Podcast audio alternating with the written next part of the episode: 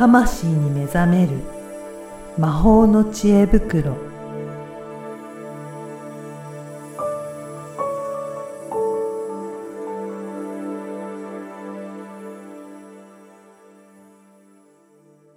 こんにちは、小ラボの方です。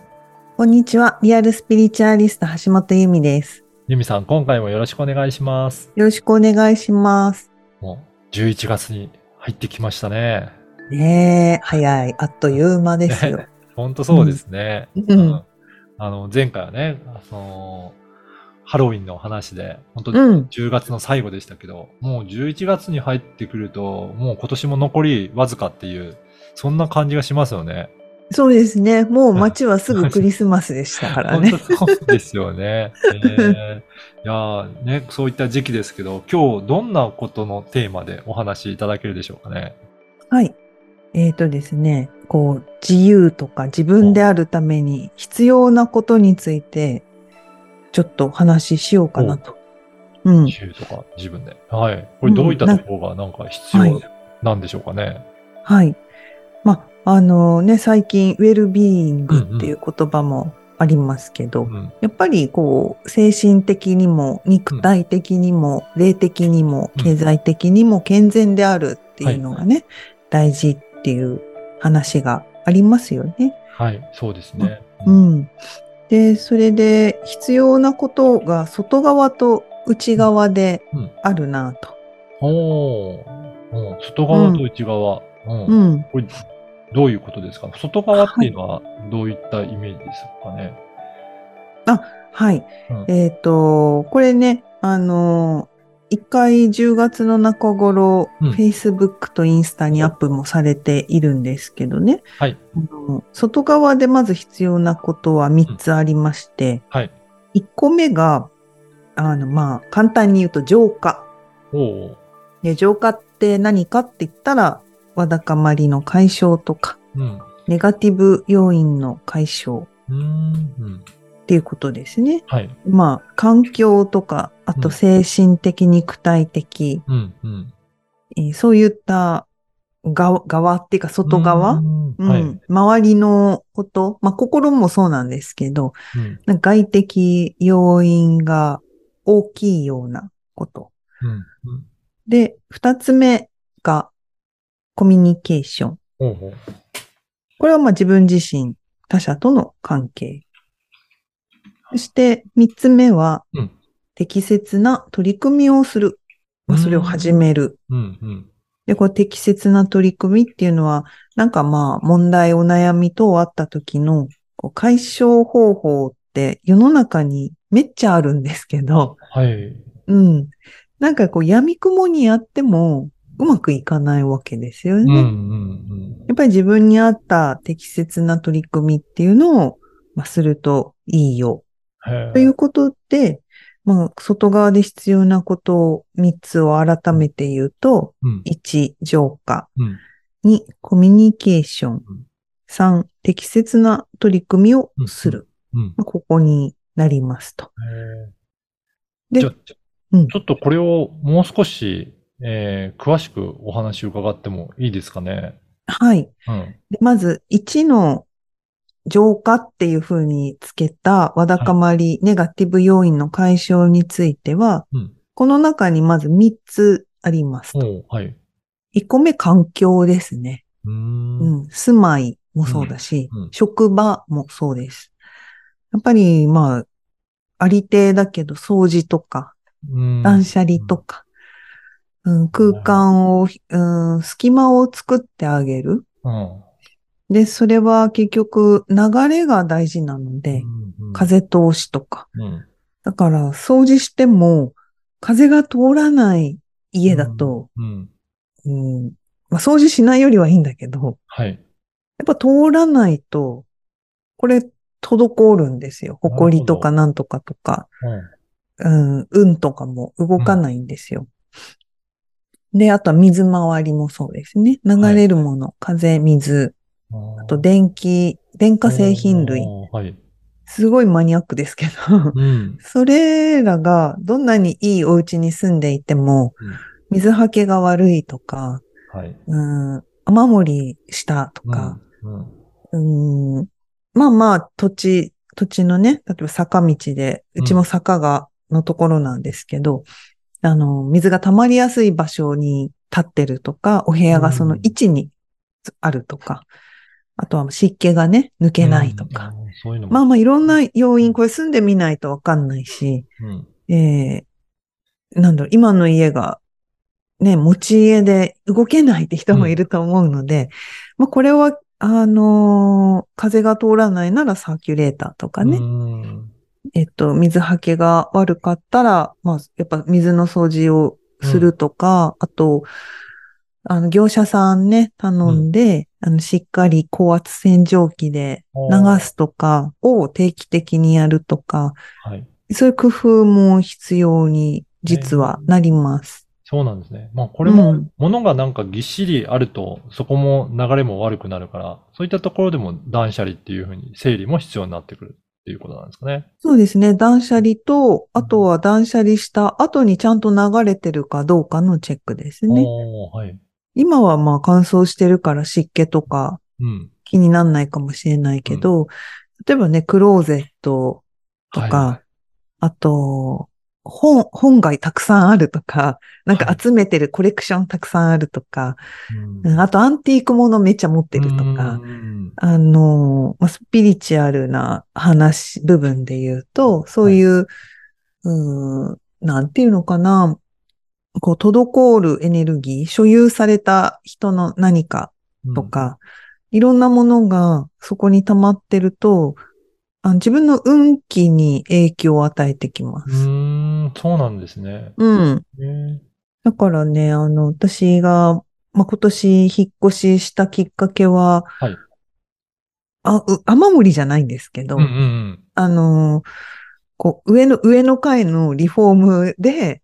なんか失敗してうんうん、その会社さんがね。うん。で、その、下の階が雨漏りっていうかもう洪水のように水浸しに一晩でなってしまって、はい。で、まあその下に住んでるから、特段影響はなかったんですけど、でもなんかね、音とか、うん。いろんな、あと水って直したとしても、うん。うん、漏れてたとかを工事して直ったから大丈夫って思っても、うん。もうね、水流れちゃったらうん。わかんないんですよ。そうですね。うはいん、どこに染みたか、あ、蓋開けないと建物の。うん。うん。で、まあもうそういう状態になったらもうね、絶対引っ越した方がいいですよね。そうか、そうか。うん。あそういった意味でも、やっぱりうん、その流れっていうのは、すごい重要になってくるんですね。めちゃくちゃ特に水は本当に、あの、悪い運気を全部吸収してくれて、うんいい作用があれ、あるけれども、うん。流れが悪くなる、ドロドロとかヌメヌメがあると、逆に悪い気を放射し出すので、なるほど。うん、だから水槽とかね、はいはい。ちゃんと綺麗にこうしてないと。逆に運気を落とすってこともあるし、なるほど。そういう意味では結構お部屋のところも結構気をつけていきながらいろいろ浄化っていうところもやっていく必要があるわけなんですね。そうなんですよ。で、まあ、浄化、ネガティブ要因の解消、まず一つ環境がそれですね。で、二つ目の精神っていうのは心のことね。ほうほうでもやっぱ心のことっていうのは前回もちょっとだけ話が出たけど、はい。なんかやっぱタスクが溜まって、そうですね。こう、こなしてるばっかりで消費されていくとか、うんうん。なんかこう、うまく優先順位がつけられないとか、ええあと、なんかいつも常に焦ってしまう。うん。うん。うまくいってるのに、まだ、まだ、まだ、みたいになっちゃうとか、はい。やっぱりその、精神的なゆとり、これも余白ですね。うん。うん。うん。あの、安定感もそうだけうど、んやっぱりそういったものが、うん、薄くなっている、ネガティブな思考によっていくとか、そういう状態になってたら、やっぱり心のお掃除、うん。うん。脳みその中のお掃除。まあこれ瞑想したりとか、うん、リラックスする何かを自分に与えてあげるとか、その精神的な衛生っていうのをやるといいと。なるほど。で、そこにやっぱね、んあの、全部ここ3つ連動してるんですよ。肉体。はい肉肉体も、うんあの、お部屋と一緒で箱なんですよね。はい。魂が入ってる器というかね。うんその、その物質的な肉体っていう意味では、うんその環境が整理できないとか、あと、後回しにしちゃうとか、常に焦ってしまうとか、うん、そういう心の癖と思いがちなものって、うん。これ結局、ホルモンバランスとか、自律神経の乱れ、栄養不足から引き起こされてたりするんですよ。だから結構心と体というのは繋がってるっていうことですね。そうです。そして住んでる場所、働いてる環境も全部反映されていくので、物質的にもうん、霊的にも、うん。みんなが好きなスピリチュアル的にも、うんうん好きなとか言って好きじゃないかもしれない。あの、全部がつながってるというか連動して。まあ、ここに、えー現れてうん。いるので、どっから手つけても別にいいんですけど、うん。あの、ここ手つけたからいいやっていうわけにはいかなくなるわけなんですね。はい。うん。やっぱりそれぞれに、あの、肉体のことを取り組んでもうん考え方っていうのは、ある種うん勉強したりね、人の考え方をこう聞いて自分のその思考回路を変えてみたりっていうう、ん。ちょっとした努力っていうか行動が、アクションが必要ですよね。そうですね。うん。確かに、ね。やっぱり、ううんん。やっぱりそういう心の持ちよう、考え方うん。によって環境整備っていうのは、うん。自分が動くしかもうないじゃないですか。はい。お掃除できないなら業者に頼むとか、断捨離できないなら断捨離先生にうん頼むとか、それを決断するのも結局心と体を持った自分なので、うん。これらの、要するに自分が自由になるために、自分自身で生きるため、ウェルビーイングな状態うん。っていう状態に自分を持っていくために必要なことっていうので今話してるわけなんですね。確かに、うん。今の話で全部繋がってるなっていうところも、うん、すごくイメージできますね。うん。なので、それをまあ、こう、スピリチュアルな番組でもあるので、えー選んだ単語が浄化っていうことで、ね。えうんーじゃあこれが外側のまず一つ目ということですかね。そうなんです。はい。ほうほう。で、二つ目、はい。コミュニケーションでうん、す。うん。でこれは自分自身とのコミュニケーションもあれば、はい。他者とのコミュニケーションもあります。うんうん。で、自分自身のコミュニケーションっていうのは結局、ま、あの、内側にも関係してくるんですけど、うん。えっ、と、やっぱり自分のことに気づくとか、うん、今日ちょっと調子悪いなとかね、うん。うん。なんだろうなあとは、なんか、あ、これうまくできたなとかね。うん。なんかそういうこともそうだし、あとはやっぱり他者との関係が今まで以上に重要になってくる世の中なので、うんまあ、人嫌いの人もいると思うんですけうど、ん。人は嫌いでもいいんですよ。うん。うん。うん。で、深く付き合いたくないっていうのも OK ですうん。うよ。ん。うん、だけど、関わらざるを得ないはい。世の中で、関わらなくても生きていけるんだけど、うん。関わらないと、その前提とした自由であるっていう自分になれないわけなんですね。うん不自由な自分に追い込んでいくことになるので、やっぱり適宜他者との関係を構築していく。うん。うん。友達でもいいし、友達と呼べる人がいなくても、はい。例えばまあ仕事でつながってる人とか、うーん、あるいはそういう人が一人もいないって人は、おそらく、うーん、まあ寂しいとかね、うん孤独とかね、あるかもしれないので、まあ自分から人に話しかけに行くとかね、うん。うん。そういうことも必要になってきますよと。本当そうですね。そうやって、うまあ自分自身の自由とか、その自分らしくあるためにもいろんな人との関わり、その子の関係もすごく大切になってくるっていうことですね。そうですね。その、一人でいることがね、自分自身であって自由である人っていうのも中にはいると思います。うん一人であることが悪いのではなくて、うん。一人だけど一人で生きてないから、はこの世界は。うん。なので、なんかあった時に相談できる人がいるとか、話す、それが業者でもいいですよ。うんうん。業者とか役所とかでもいいんですけど、そこにこう、素直にスッと、うん。なん、助けてっていう状況なら助けてって言えるとか、はい。助けてほしいんだけど、どうして、どうしたらいいかわかんないから、知恵が欲しいって言えるかどうかとか。そうですね。だからこれはもう本当他者に対してもそうだし、自分自身の体とか内面とかそういったところに対しても素直に聞いていけるかっていうのって、やっぱり大切ですね。大切なんですよ。まあね、さ大枠で外側で必要なことって言ったからもちろんね、自分自身の対話も必要なんだけど、やっぱり外に向けて、うん。要するに自分を発信するっていう意味でもあるんですよね。うん。そういう意味ですね。SNS とかでもいいいんだけど、なんかね、なんかの研究だか記事で、SNS をうん、の見る、見る専門と、はい。